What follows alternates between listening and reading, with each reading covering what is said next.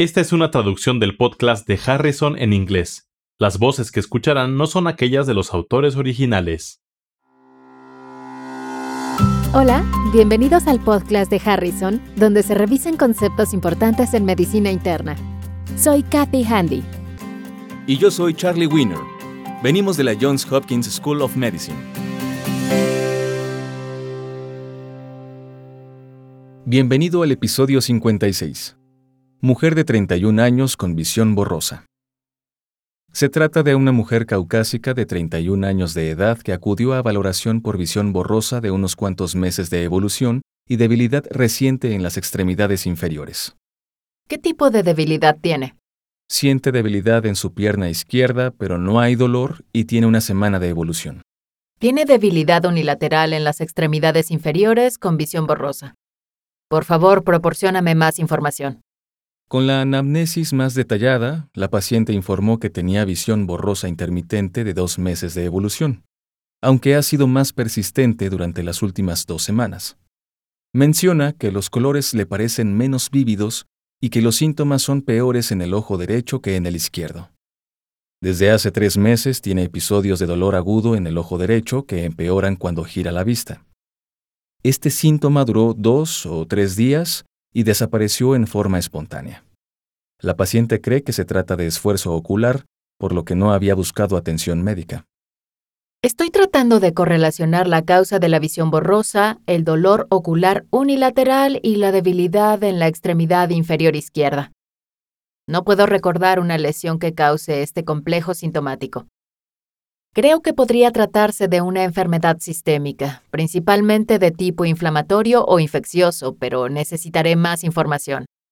Como se mencionó antes, el dolor en el ojo derecho de hace tres meses desapareció después de unos cuantos días y desde entonces empeoraron los cambios visuales. Con respecto a la debilidad, en ocasiones siente que la pierna izquierda se le dobla al estar de pie por periodos prolongados. No hay dolor y no hay eritema. La paciente tenía problemas para expresar sus síntomas. ¿Tenemos información adicional sobre sus antecedentes personales patológicos y los datos de la exploración física? Entre sus antecedentes personales patológicos de importancia se encuentra diabetes mellitus tipo 1, por lo cual utiliza bomba de insulina. Sus concentraciones de hemoglobina A1C se encuentran en forma consistente en 5.5%. Desde los 18 años fuma una cajetilla de cigarrillos por día. A la exploración física está alerta, orientada y no tiene problemas cognitivos. Hay espasticidad en ambas extremidades inferiores con los movimientos pasivos. Los reflejos osteotendinosos profundos se encontraron con intensidad de tres cruces en forma bilateral y la fuerza del cuádriceps izquierdo está notablemente disminuida con una puntuación 3 a 4 de 5. La valoración de la fuerza en las extremidades inferiores es normal y simétrica en forma bilateral, con excepción de la debilidad ya mencionada del cuádriceps. Los datos de la exploración neurológica con debilidad unilateral con hiperreflexia y espasticidad son compatibles con lesión de neurona motora superior. ¿Qué hay sobre el resto de su exploración neurológica? La sensibilidad al tacto ligero y a la punción ha disminuido en las extremidades inferiores. Se realizó exploración del fondo de ojo con dilatación pupilar en la que se encontró edema del disco óptico. La exploración abdominal, cardíaca y pulmonar fueron normales, sin lesiones cutáneas y sus signos vitales eran normales. Con base en los datos de la exploración física junto con neuritis óptica con disminución de la agudeza visual, dolor periorbitario agravado por los movimientos oculares, precedido por pérdida visual y debilidad de las extremidades inferiores, atribuible a neurona motora superior, considero que la causa de los síntomas podría ser esclerosis múltiple. La paciente controla las concentraciones de glucosa con cifras adecuadas de hemoglobina A1C. Por lo tanto, dudaría que tuviera neuropatía periférica significativa que pudiera explicar de otra forma los hallazgos en la exploración física. Con base en los datos de la anamnesis y la exploración física, ¿cuál de los siguientes hallazgos clínicos tiene mayor probabilidad de ser encontrado durante la valoración adicional? A. Aumento de las concentraciones de proteínas en el líquido cefalorraquídeo en más de 100 miligramos por 100 mililitros. B. hiperintensidad en la resonancia magnética con ponderación T1 compatible con tumoración en el lóbulo occipital y con hidrocefalia circundante. C. Hiperintensidad en la resonancia magnética con ponderación T2 en múltiples regiones del encéfalo, tronco del encéfalo y médula espinal. O D. Incremento notable en la transmisión de potenciales evocados somatosensitivos de las extremidades inferiores.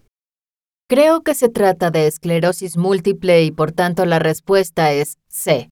Esperaría imágenes hiperintensas en la resonancia magnética con ponderación T2 en múltiples áreas del cerebro, tronco del encéfalo y médula espinal.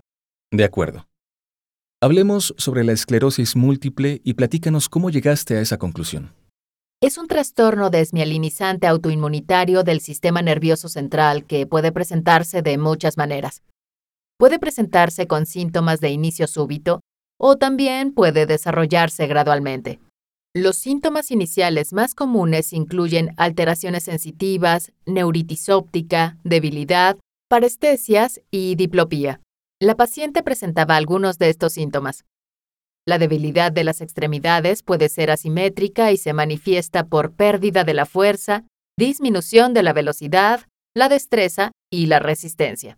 Los síntomas que presenta la paciente son de neurona motora superior que se asocian con espasticidad, hiperreflexia y a menudo con signo de Babinski. Sin embargo, si hay lesiones en la médula espinal, pueden observarse signos de neurona motora inferior y ausencia de reflejos. El diagnóstico de esclerosis múltiple puede ser difícil de confirmar en algunos individuos y no hay pruebas definitivas para esclerosis múltiple. Pero los criterios diagnósticos requieren dos o más episodios de síntomas y dos o más signos de disfunción de haces de sustancia blanca no contiguos. Esta paciente parece cumplir con esos criterios.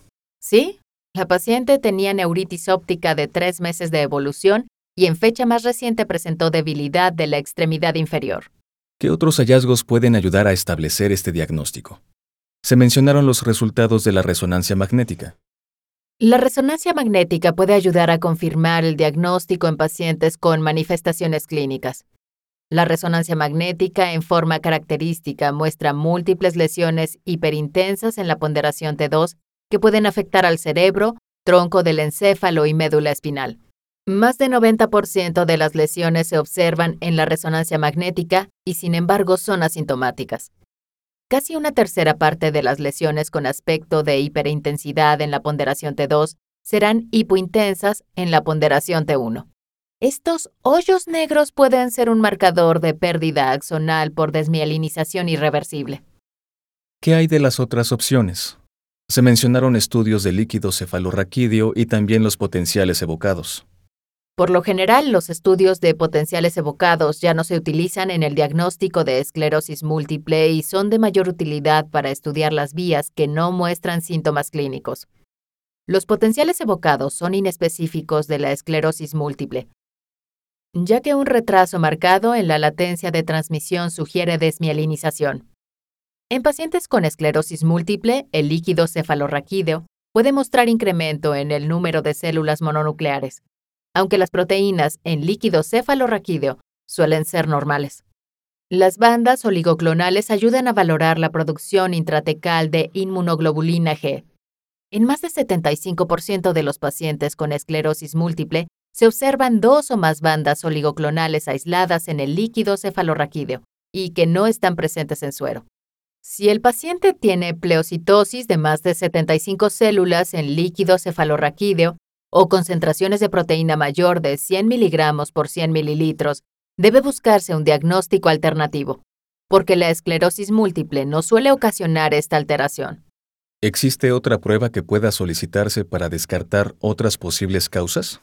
Las enfermedades que podrían confundirse con esclerosis múltiple incluyen neuromielitis óptica, sarcoidosis, enfermedades vasculares, síndrome antifosfolípidos y vasculitis rara vez linfoma del sistema nervioso central y, con frecuencia aún menor, infecciones como sífilis o enfermedad de Lyme.